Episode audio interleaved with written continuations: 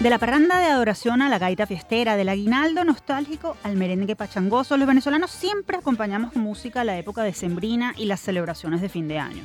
Ya sea para recordar al niño Dios en el pesebre, para denunciar algún problema, para llorar a un ser querido que no está o simplemente para brindar, gozar y bailar porque estamos vivos, las melodías que oímos en la cena de Navidad o Año Nuevo tienen un sello particular que identifica no solo la época, sino nuestra propia idiosincrasia. En esta edición de Universate vamos a honrar la música de Sembrina y con ella lo que somos y nos define, así como los sentimientos que afloran cuando las entonamos o las escuchamos. Todo de la mano de expertos que nos guiarán en este viaje de emociones y sonidos. Y escuchando este popurrí navideño interpretado por Rafael Pollo Brito, comenzamos el programa de fin de año de Universate, Las Voces de la Universidad Venezolana.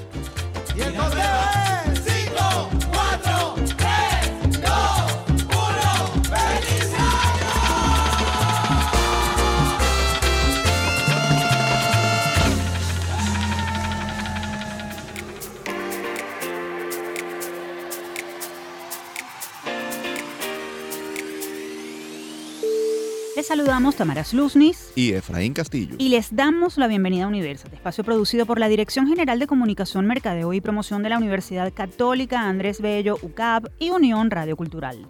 Este programa es posible gracias al equipo conformado por Isabela Iturriza, Inmaculada Sebastiano, Carlos Javier Virigües, Juan Juárez, Fernando Camacho y Giancarlos Caraballo. La producción está a cargo de Ana Paola Delgado y Daniel de Alba Suárez un nuevo programa de Universate y una nueva oportunidad de mostrar lo que se hace desde la Universidad Venezolana y lo que tienen que decir sus profesores, estudiantes y egresados sobre diversos temas.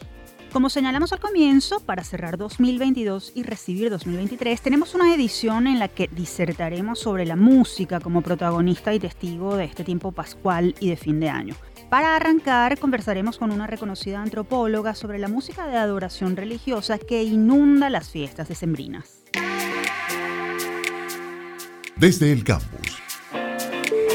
La época decembrina y de fin de año nos hace a muchos venezolanos desempolvar los discos o buscar esos playlists que contienen aguinaldos y otras canciones tradicionales de adoración al Niño Jesús. Un ejemplo es la que escuchamos de fondo, titulada En tus manos, compuesta por Ricardo Pérez en una versión interpretada por la cantante Débora Sasha.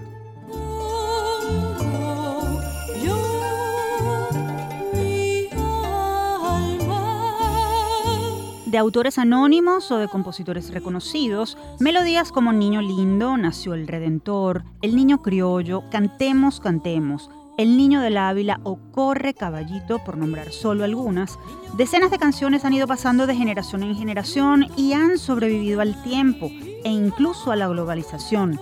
Esto para constituirse en emblemas de la idiosincrasia criolla. Vamos a aproximarnos a esta tradición y su significado cultural. Para ello tenemos en la línea telefónica a la profesora Ocarina Castillo. Ella es antropóloga, magíster en Historia Contemporánea de Venezuela y doctora en Ciencias Políticas. Además, es investigadora cultural y profesora titular de la Universidad Central de Venezuela, UCB. Profesora Ocarina, gracias por acompañarnos. Hola, ¿cómo están ustedes? Encantada un año más de compartir con ustedes. Profesora, ¿cuán enraizada está en la cultura del venezolano la tradición musical del aguinaldo y otras melodías de adoración al Niño Jesús y a la Navidad como fiesta religiosa que es de origen principalmente hispano? Sí, fíjate, yo creo que es una de nuestras tradiciones más queridas y que se ha mantenido a pesar de todos nuestros cambios socioculturales.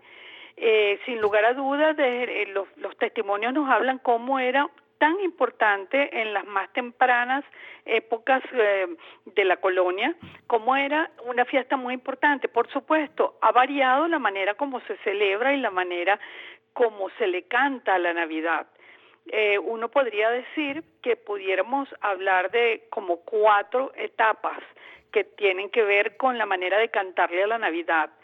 La primera, que como tú acabas de decir, tiene mucho que ver con lo hispano, y tiene mucho que ver con la estructura tradicional y que heredamos de los villancicos. Sin embargo, cuando leemos en esos primeros años de la colonia, cuando leemos algunos de, las, de, los, de los comentarios, encontramos que al tradicional villancico siempre se le agregaron algunas eh, eh, cosas muy particulares aquí en nuestro territorio, eh, había siempre algo de comedia, había siempre algo de actuación, había algunos diálogos, es decir, no era solamente el canto religioso de alabanza a la Navidad, sino que había otros elementos que en esa época se añadieron. O sea que desde aquella época ya viene. Después de eso, yo, habla, yo diría que hay como tres etapas más. Hay una etapa que es la etapa más importante, que es la etapa del siglo XIX, finales del siglo XVIII, principios del siglo XIX, que es la, la etapa eh, del aguinaldo propiamente dicho, donde ya se da la transición de ese villancico tan sencillo, con un acompañamiento muy simple y muy uniforme, y comienza a ser el aguinaldo que tiene tanto desde el punto de vista de la melodía como de la estructura musical, como del uso de las voces y el uso de los, del uso de los instrumentos, empieza a ser muy rico.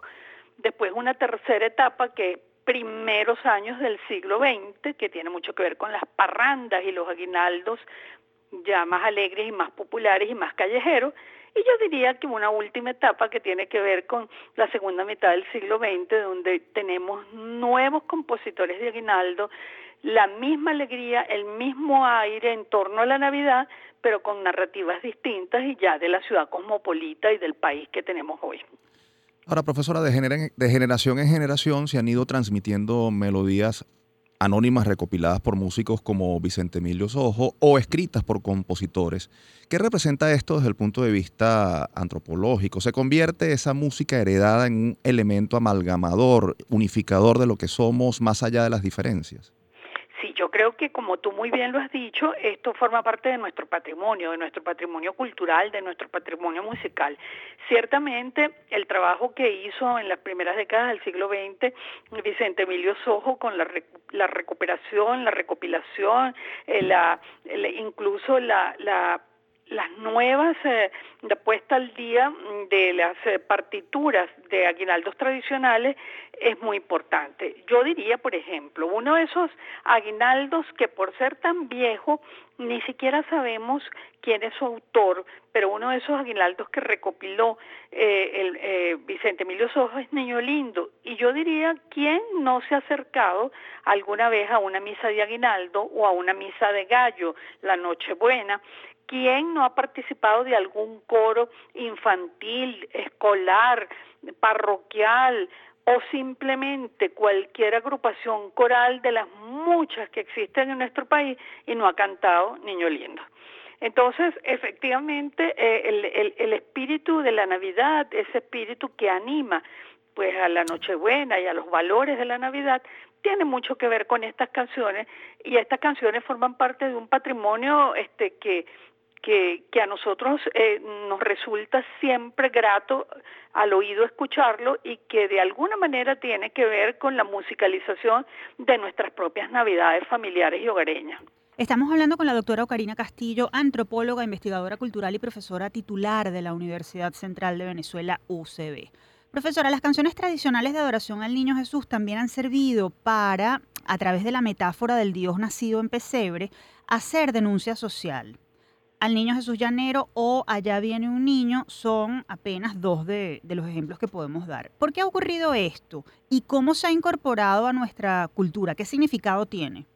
Bueno, fíjate que es muy interesante porque estos cantos a la Navidad efectivamente siempre se han catalogado como aquellos que son eh, a lo sagrado, propiamente dicho, a la Virgen, al San José, al, al, hecho mismo de la, que se conmemora en la Nochebuena, el niño Dios, desde distintas perspectivas. Pero hay también los aguinaldos que son mucho más mm, de parranda o que tienen más que ver con los acontecimientos de la comunidad que canta y de la comunidad que hace esas narrativas.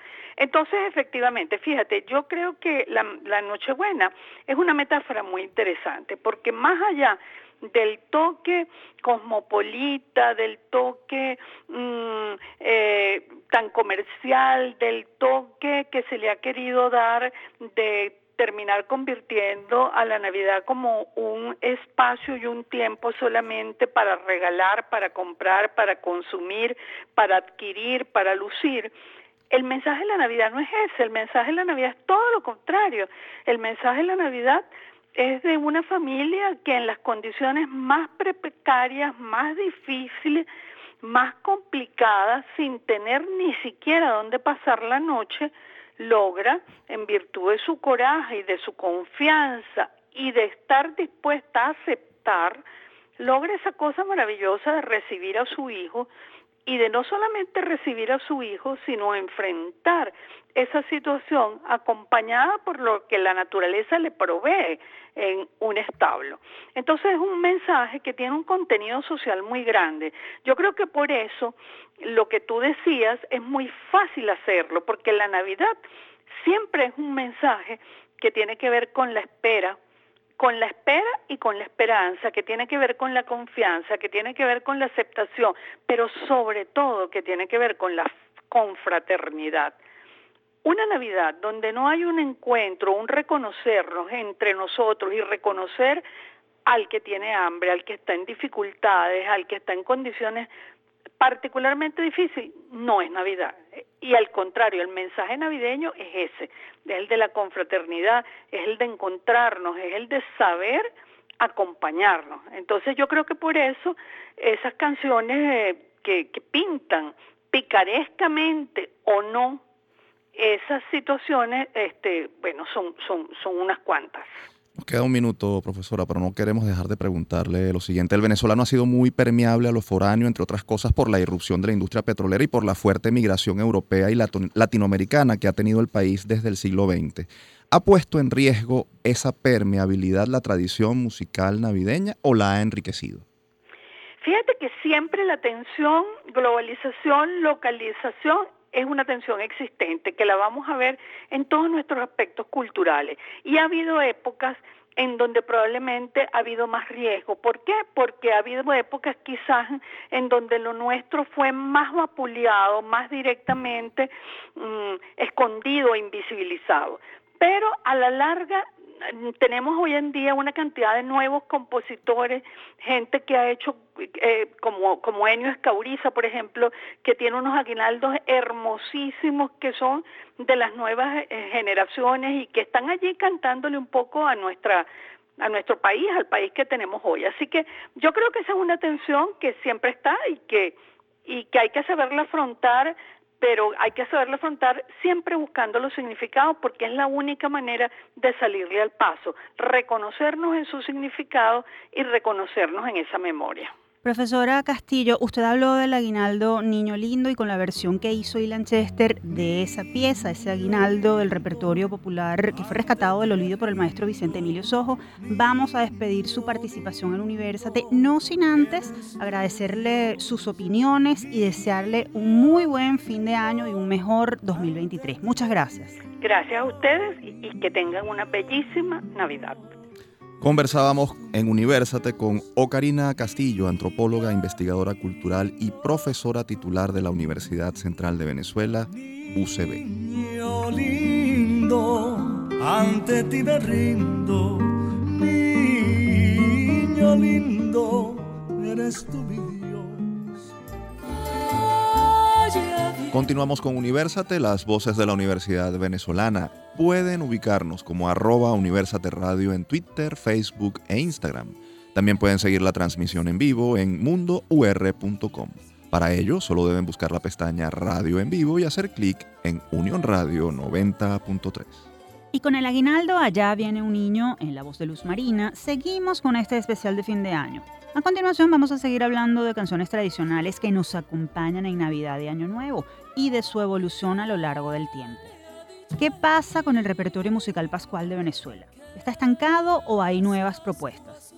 De eso conversaremos con una educadora y músico en nuestra próxima parte.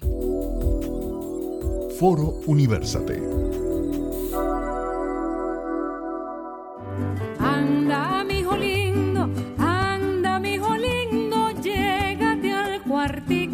De fondo escuchamos El Nacimiento, un aguinaldo original del compositor maracayero Henry Martínez en voz de Cecilia Todd. La pieza está incluida en un disco editado en el año 2000, es decir, hace 20 años. Poco tiempo si tomamos en cuenta que otras, las más conocidas, tienen varias décadas sonando. Precisamente traemos a colación esta pieza porque quizás muchos no la conozcan. Y eso porque la Navidad y el fin de año venezolano por lo general quedan envueltos en esas melodías repetidas de generación en generación. ¿Representa esto un obstáculo para la renovación de nuestra tradición musical pascual? Vamos a tratar de responder esta y otras preguntas con María Fernanda Montero. Ella es violinista y docente, directora general y titular de la Cátedra de Violín de la Academia de Cuerdas de Caracas. Esto además de especialista en música y educación inicial. Profesora Montero, qué gusto que nos acompañe hoy en Universate. Igualmente, un placer estar aquí y hablando de un tema tan especial. Profesora, en el anterior segmento de nuestro programa estuvimos hablando de la música navideña venezolana transmitida de generación en generación. Está clara la importancia de preservar la tradición, pero ¿supone algún peligro que se mantenga ese repertorio y que no evolucione hacia otras propuestas? Bueno, el, conservar la tradición jamás será un peligro, en, mi opinión.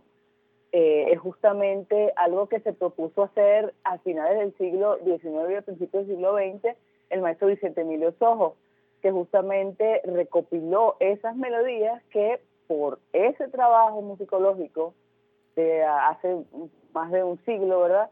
Eh, tenemos ahora como tradición. En aquel momento tal vez sería una preocupación de su parte y se encargó de recopilar no solo aguinaldos y música navideña, sino otras, otras melodías tradicionales. Entonces, eso por una parte no representa un peligro, simplemente nos ayuda a preservar la historia que tanta falta nos hace. Eh, al contrario, eh, sirve de base, no tal vez para quien consume la música, sino para quienes la componen y la, la versionan también. Ahora bien, desde hace varias décadas la música navideña, aunque en algunos casos versionada en épocas recientes, es la misma, al menos la que se difunde en los medios de comunicación. Por eso, entre otras razones, pareciera que la producción nueva es muy poca o no existe. ¿Es esto cierto? ¿Está estancada la música tradicional navideña venezolana o el gusto popular es resistente a lo nuevo? Bueno, es una, hay como tres preguntas allí em, y todas están relacionadas. Hay una parte que es la difusión y obviamente que la difusión em, se basa en lo que es conocido, eh, apostando al éxito tanto de las programaciones, por ejemplo, de los programas de radio, de televisión, o los programas que se hacen en vivo, porque nosotros consumimos todos lo que nos gusta. Y el gusto musical es algo a considerar. El gusto musical navideño tradicional nos lleva a lugares conocidos, a momentos felices, y es lógico que queramos escuchar melodías que nos transportan a esos momentos. Eso forma parte de lo que es la tradición. Eh, ahora, el gusto musical debería poderse ir enriqueciendo, como el gusto por la lectura o el gusto por, la, por el arte por, o por formas de recreación, como todo.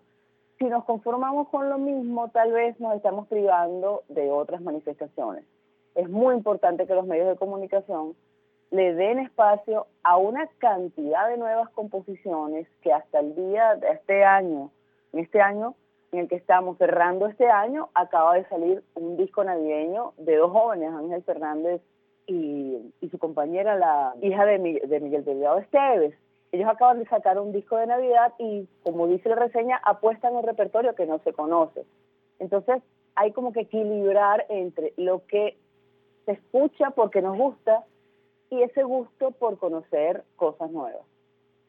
Ahora, sabiendo que, que sí hay una nueva música de Navidad, ¿a qué se debe que haya tan poca difusión? ¿Qué características particulares poseen estas piezas contemporáneas que, que tal vez no, no permitan que se alcance la popularidad? Lo que pasa es que el fenómeno de la popularidad vuelve a, estar ligado al consumo de las masas. Y la música navideña tradicional tampoco es masiva incluso eh, si está en peligro por alguna, mm, por alguna razón, no es por la tradición, es por la, irrupción de nuevos géneros que ocupan un lugar muy preponderante, por ejemplo, en la fiesta. En la fiesta venezolana se baila mucho y se consume un solo tipo de música. Digamos, hablemos de un género urbano, el reggaetón, que es tan popular y, y que está presente en todos lados. Solo que no debería abarcarlo todo. En el ámbito más eh, conocedor de los músicos, esta música que no se conoce para nosotros es habitual. Es habitual y conocemos estas versiones que no son nuevas. De, Cecilia Tor, por ejemplo, de Aguinaldos de los años 90 o principios de los 2000, de compositores como Henry Martínez, como Aquiles Báez, como Tilio Baríndez, que grabó uno, pero tiene una gran producción que no se ha grabado todavía, o como mucho de lo que ha grabado la familia Marcano en sus producciones discográficas de Navidad que hacían en vivo cada año, abriendo un espacio a una nueva tradición.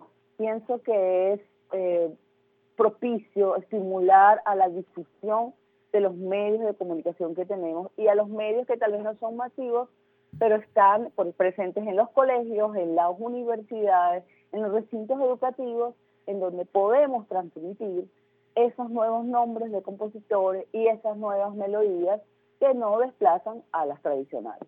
Estamos conversando con la profesora María Fernanda Montero, violinista y especialista en educación musical temprana. Usted es docente y ha trabajado mucho tiempo el tema de la música en la educación de niños en edades tempranas. Como educadora, ¿qué cree que debe hacerse para inculcar en los más pequeños el gusto por la música nueva y buena que se está haciendo en el ámbito de lo folclórico navideño? Es fundamental conocer que nosotros mismos nos vayamos nutriendo generando y alimentando ese gusto musical. Para mí cantar es algo habitual, para mí la música navideña es una herramienta en este tiempo para comunicarme con los niños y los jóvenes. Y cada año me sorprende gratamente los receptivos que son los niños y sus familias al conocimiento de lo que es el aguinaldo religioso o el aguinaldo de parranda, la gaita, las gaitas de tambora. Y los niños están abiertos a conocer lo que uno les muestre. Entonces, mientras más amplio sea el conocimiento del repertorio y el disfrute del docente, mucho mejor va a ser esa comunicación. Ahora les puedo contar que hace unas semanas, cuando despedí el año escolar de los niños y sus familias, estamos hablando de niños de 3 años, de 3 a 12 años, una de las niñas aprendió, por mi petición o por mi guía, un aguinaldo de Aquiles Baez, que no tendrá 10 años de compuesto un aguinaldo exigente vocalmente, armónicamente, con un mensaje hermosísimo, ah, cantándole al niño Jesús. Esa niña quedó transformada para siempre con una nueva melodía que seguramente recordará toda su vida. Y ahí también cantamos El burrito sabanero, y Fuego al cañón, y El niño lindo, y toda la tradición. Entonces se trata de enriquecernos y no cerrar las puertas a ese gusto musical Finalmente, profesora, díganos una canción tradicional navideña contemporánea que le guste y que crea, resume el sonido actual navideño venezolano y por qué. Bueno, me lo pone muy fácil porque este año despedimos a un gran maestro venezolano, amante de la Navidad, de la tradición venezolana, específicamente también de la tradición navideña, como fue Aquiles Baez. Y Aquiles Baez tiene un espectáculo que se llama La Señora Parranda, en donde se resume la, característica del venezolano en Navidad, el humor, la picardía, la fiesta, pero también la profunda devoción a los cantos al Niño Jesús, a la Virgen y a todo lo que conlleva la Navidad. Y Aquiles Baez compuso en 2014, me parece, un aguinaldo que se llama Cielo de Diciembre y se lo compone a la ciudad de Caracas, su ciudad. Ese ya es un clásico venezolano que nos lleva a conectarnos con esa luz que nos sorprende y que nos sorprendió este año después que pasaron las lluvias, cuando el cielo caraqueño volvió a vestirse de azul, como dice el coro de ese aguinaldo. Dice la ciudad sultana, eh, se viste muy bella, Caracas, tu cielo se llena de luz cielo de diciembre ofrece al valle y por ahí se va una poesía hermosa que nos pinta el Ávila, nos pinta el cielo y nos pinta la belleza de la música venezolana de la mano de uno de nuestros más grandes compositores.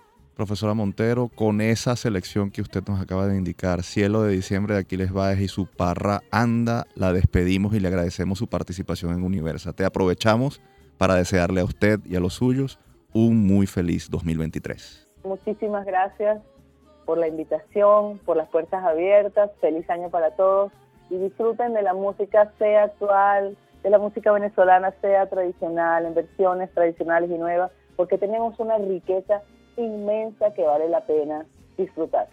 Conversábamos con María Fernanda Montero, violinista y docente, directora general y titular de la Cátedra de Violín de la Academia de Cuerdas de Caracas, además de especialista en música y educación inicial. Con el aguinaldo de Aquiles Baez nos vamos al corte, al regreso más de este especial de fin de año de Universate, las voces de la Universidad Venezolana.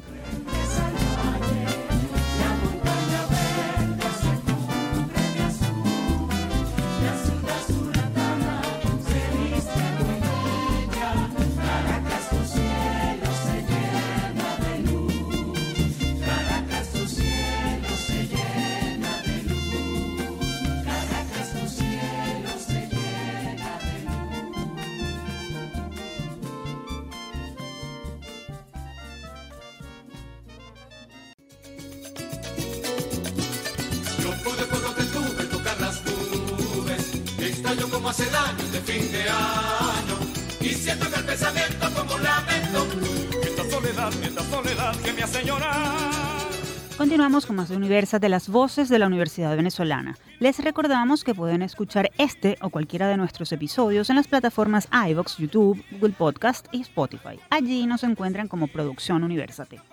De fondo suena Navidad sin ti, una gaita original de Manny Delgado interpretada por el grupo Maracaibo 15. Lo hacemos porque en esta parte del programa, dedicada a la música propia de la época decembrina, vamos a aproximarnos a esas melodías de nostalgia y añoranza que también nos acompañan en esta época. Además, vamos a hablar sobre cómo manejar los sentimientos de tristeza que nos pueden arropar. Lupa Universate amigos, no me sigan engañando, porque brindar por mi felicidad.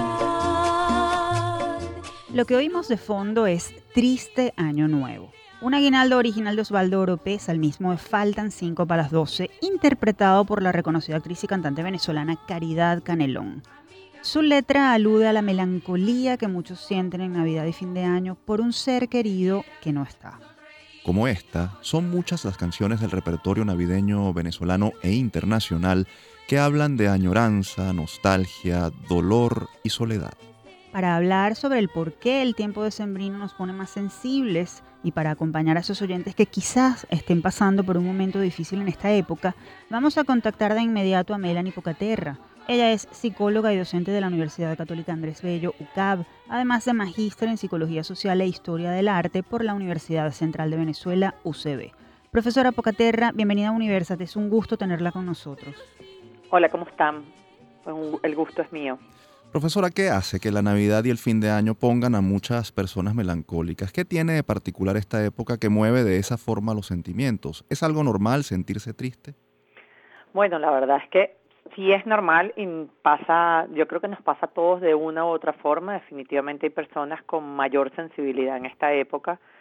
Eh, lo contrastante es que en, dentro de nuestro imaginario la Navidad suele ser relacionada con alegría, pero también eso es como lo que culturalmente estamos acostumbrados. Lo que sí es cierto es que nos contrasta y nos pone como en un balance.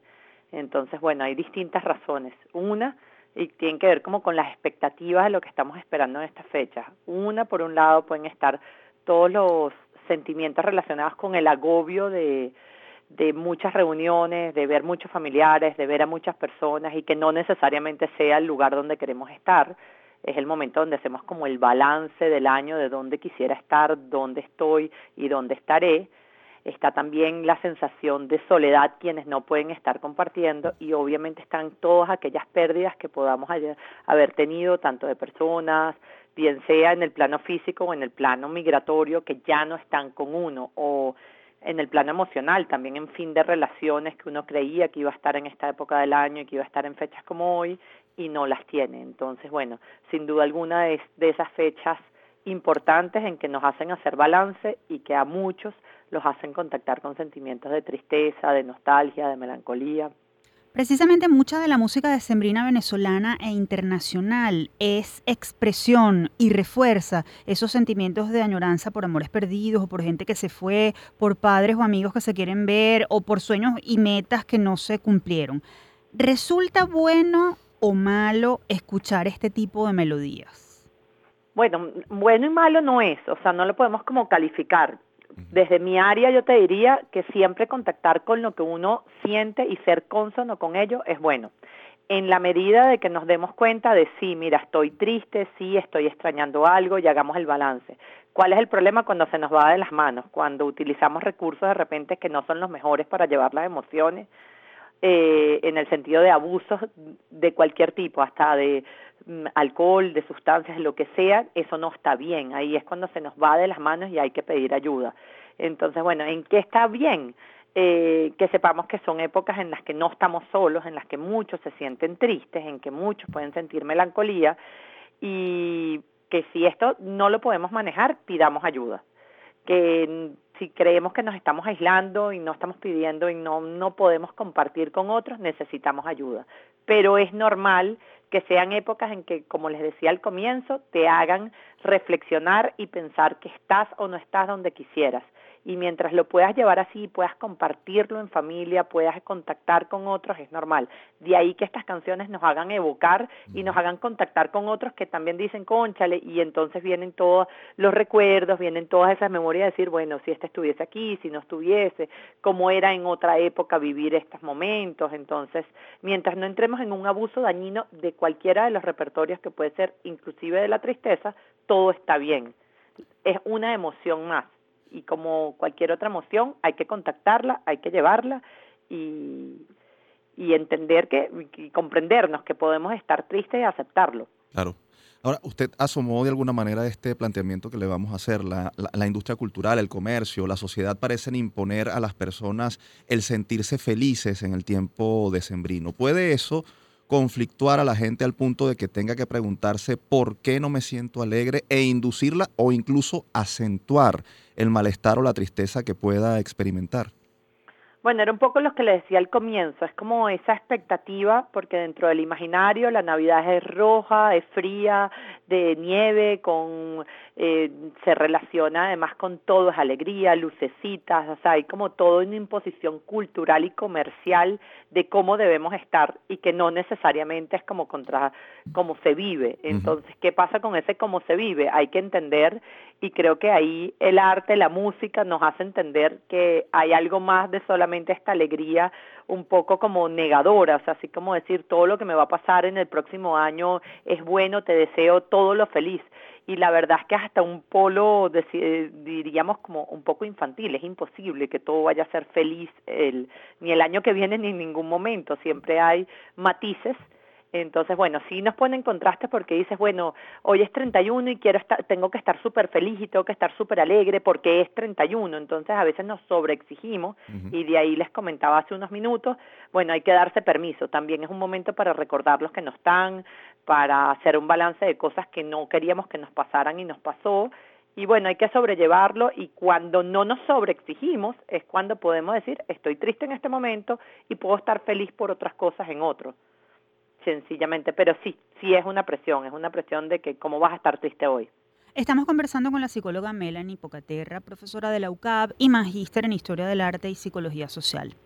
Está claro que, está, que, es normal, que está bien sentirse triste, es una emoción humana como usted lo explicó hace minutos. Ahora bien, ¿cómo manejar esos sentimientos de tristeza y melancolía que pueden embargarnos en esta época de sembrina para procesarlos adecuadamente y para que no se conviertan en un problema, para darnos cuenta de que es necesario buscar ayuda, por ejemplo. Bueno, cuando estos sentimientos se nos van de las manos, ¿cómo detectarlo? Entonces, uno, eh, no puedo llevar la rutina, tengo un llanto incontrolable del cual yo no puedo ni siquiera parar, no el día 31 o el día tal, sino que ya no puedo con nada, quiero estar solo, se me va, o sea, ya no puedo realizar tareas que son normales, no siento placer por nada, no un día, sino varios días, ese es un momento que si vemos que alguien lo está viviendo así, o somos nosotros los que estamos viviendo, tenemos que pedir ayuda, así como cuando pedimos ayuda porque oímos ruidos raros del carro y vamos a un mecánico o cuando tenemos algo de tipo,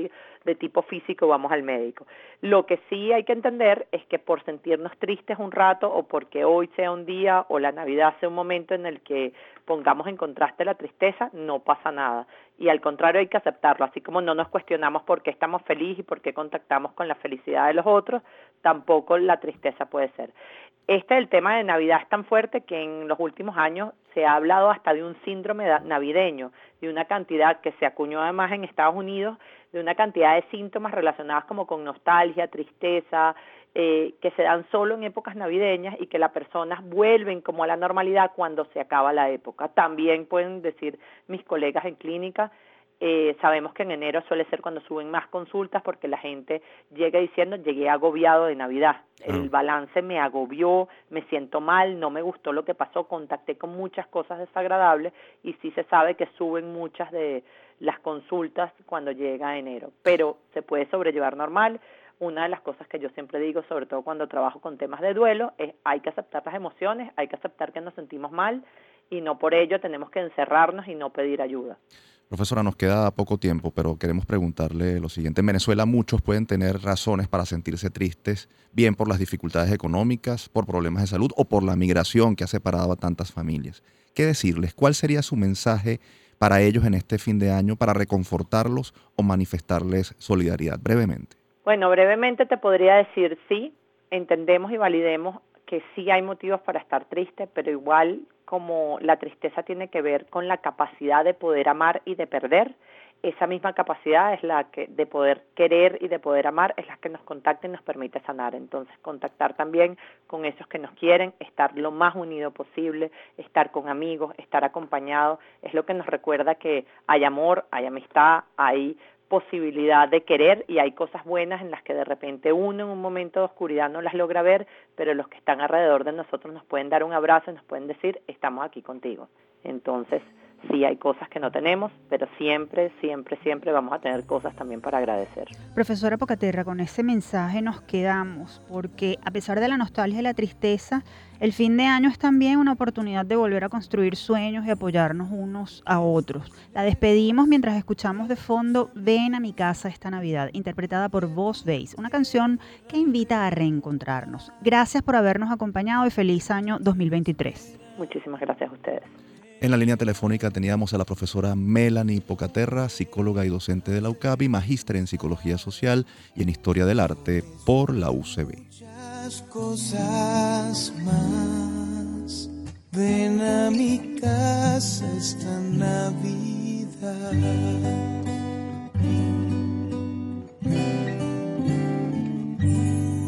Agarro mi cuatrico, compay, y me voy a gozar nada más. Agarro mi cuatrico, compay a gozar nada más, son para gozarlas estas navidades, son para gozarlas estas navidades, porque el año que viene se acaban los pesares, porque el año que viene se acaban los pesares.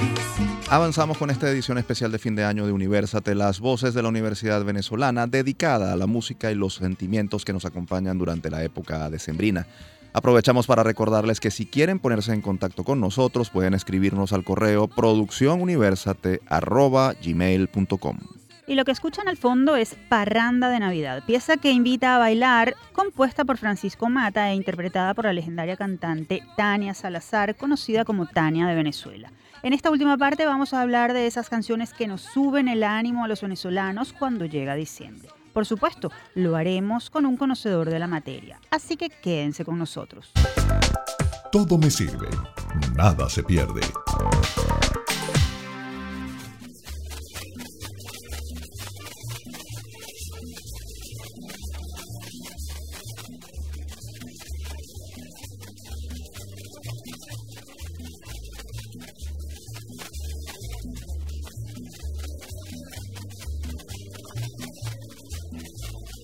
La música de orquestas como la Villos y los melódicos ha sido para muchas generaciones símbolo de celebración navideña venezolana. También las parrandas de un solo pueblo, de las sardinas de Naiguatá, las gaitas de Maracaibo 15 o los cardenales del éxito, por solo nombrar algunos ejemplos. Sobre este fervor venezolano por la música fiestera de Sembrina, vamos a hablar con Federico Pacanins, abogado, director y productor teatral, cronista, escritor, crítico musical. Además, ha sido profesor de la Universidad Monte Ávila y otras instituciones. Maestro Pacanins, gracias por atendernos.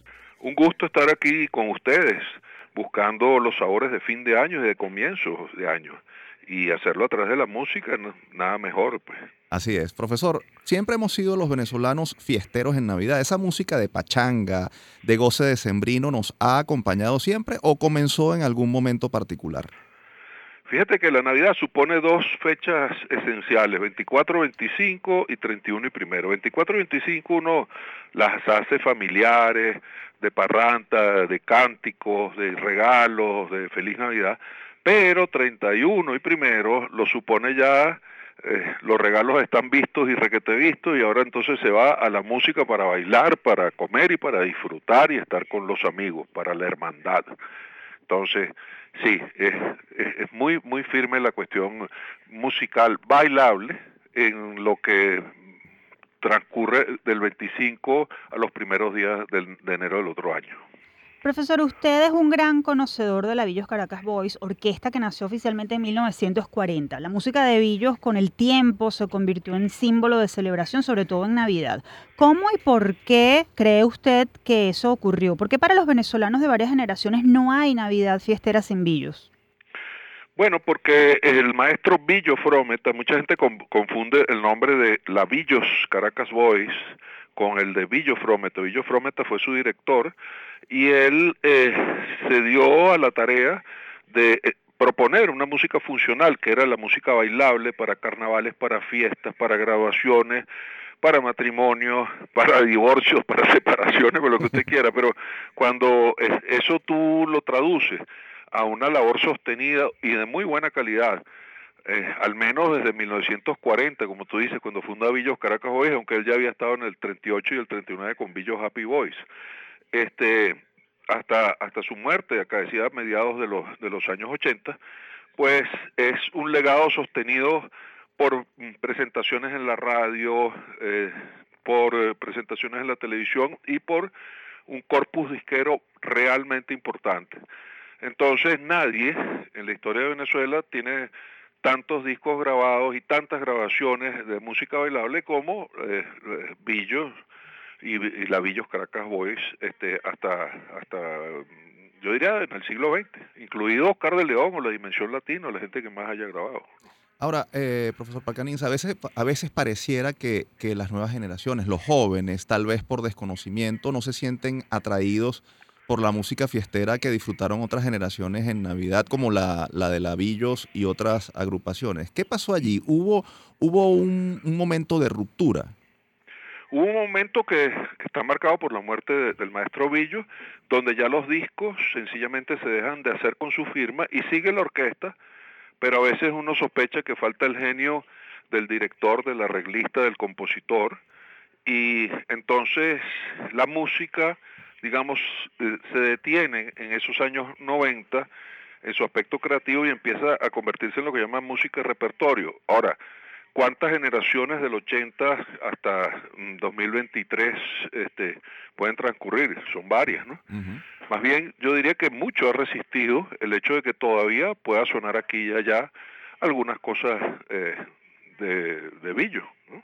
En efecto, todavía se escucha algo, pero mm, ¿está esta música de la que venimos hablando en riesgo de, desaparecer una vez que fallezcan los hombres y mujeres que crecieron con ella?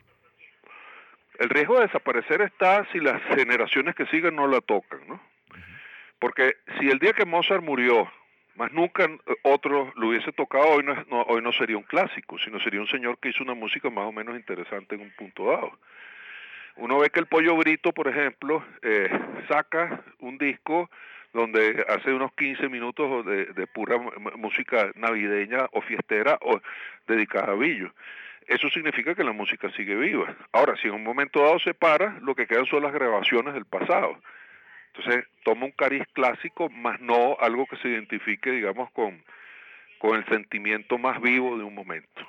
Ahora, eh, eh, ¿tiene usted conocimiento de que eh, existan otras orquestas interesadas en emular lo que hicieron en el pasado agrupaciones como los Melódicos y Lavillos? ¿Cree que esos tiempos adaptados al día de hoy darán paso a una nueva tradición musical festiva para Navidad o para cualquier otra época del año? Puedo decir que esas orquestas que animan bailes o que animan matrimonios, cuando tienen que tocar para varias generaciones, hay que recordar que eh, siempre está vivo alrededor de tres o cuatro generaciones de personas, ¿no? Los, niños, los jóvenes, los adultos y, y, la tercera edad. Este, si, si el toque involucra hoy día tercera edad, pues esas, esas bandas deben tener ese repertorio de, de, música bailable de los melódicos, de Porfi Jiménez o de, y por supuesto de Villo, que es el más importante de ellos. ¿Qué pasa después de que las generaciones van pasando? Bueno, ojalá uno tuviese una bola de cristal. Yo creo que queda como algo clásico y de pronto sí puede generar interés en nuevos creadores, pero eso es sencillamente una especulación. Así como las grandes orquestas mm, de música bailable, también la gaita, los tambores, las parrandas, son ritmos que además de adoración al Niño Jesús o a la Virgen, son utilizados en gran parte para invitar a la diversión, a, beber, a comer. ¿Por qué cree que esto es así con estos ritmos venezolanos en particular? ¿Tendría que ver, por ejemplo, con, con las características del gentilicio? Es que lo que pasa es que la cultura hay quien la ha definido como memoria, ¿no? La memoria eh, que te construye como ser humano a través de, de, tu pensamiento, de tu intelecto y de tus gustos. Entonces, así como uno puede decir que Doña Bárbara marca una novela importante, que Andrés Eloy Blanco es, es un individuo importante dentro de la poesía, como puede serlo eh, Rafael Cadena, resulta que con la música pasa otro tanto, ¿no? Las rítmicas también producen nuevas creaciones, por eso es que hay gaitas nuevas o por eso es que puede haber eh, aguinaldos nuevos y también están los clásicos. Y la persona en la medida que va reflexionando y, y se va construyendo como ser humano, además de lo que le ofrece la calle, empieza a tener un gusto particular. Ahí es donde se construye un hombre culto, un hombre que sabe pensar, y que sabe sentir por sí mismo. Entonces va escogiendo. Ahora, eh, maestro Pacanins, estamos en la era de la globalización y, y, los venezolanos hemos sido muy permeables a lo externo, ¿no? Eh, desde eh, los villancicos y, y las melodías eh, estadounidenses hasta, bueno, los merengues y que, que, que, el propio Villo hizo, hizo nuestros, ¿no? El propio maestro Villo hizo nuestros. El, el sello musical fiestero venezolano está definido.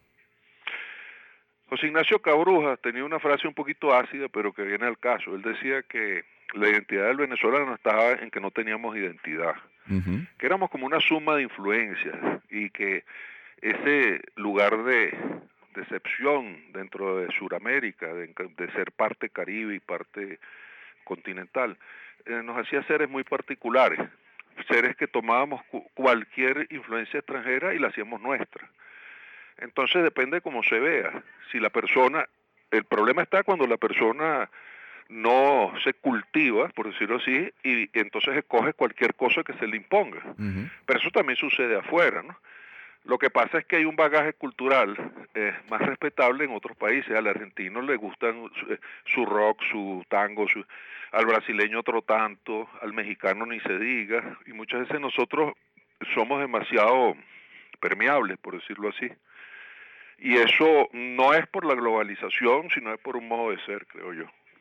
Profesor Paganins, gracias por haber estado con nosotros. Escuchándolo, pues nos queda claro que independientemente de las agrupaciones que oigan las distintas generaciones, el mensaje que nos debe dejar la música festiva es que a pesar de los pesares, esta es una época para celebrar y mantener la alegría y la esperanza. Claro, como decía aquel, aquel canto poderoso de Villo, Navidad que vuelve, tradición del año, unos van alegres y otros van llorando, y ahí vamos. Así es, así es, guarachando y llevándola.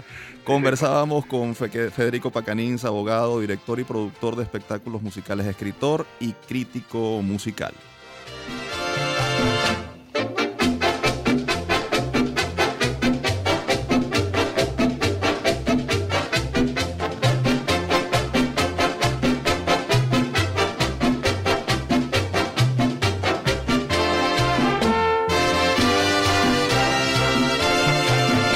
Año nuevo, vida nueva, con salud y con prosperidad.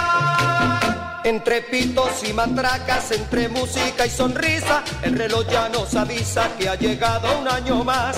Las mujeres y los hombres un besito nos daremos, entre todos cantaremos llenos de felicidad. Vamos todos a cantar. Y escuchando Año Nuevo, Vida Nueva de Ladillos, decimos adiós por el día de hoy. Con este espíritu queremos despedir el 2022 y darle la bienvenida a 2023.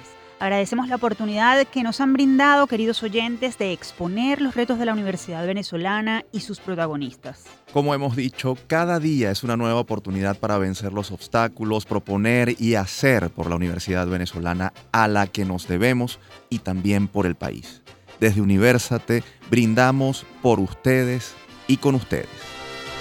Les recordamos que esta fue una producción de la Dirección General de Comunicación, Mercadeo y Promoción de la Universidad Católica Andrés Bello, UCAB y Unión Radio Cultural. Este programa fue posible gracias al equipo conformado por Isabela Iturriza, Inmaculada Sebastiano, Carlos Javier Virgües, Juan Juárez, Fernando Camacho y Giancarlos Caraballo. En la producción estuvieron Ana Paola Delgado y Daniel de Alba Suárez. Y en la conducción, quien les habla, Tamara Slusnis y Efraín Castillo. Tamara, feliz año. Feliz año. Hasta la próxima. De felicidad. Vamos todos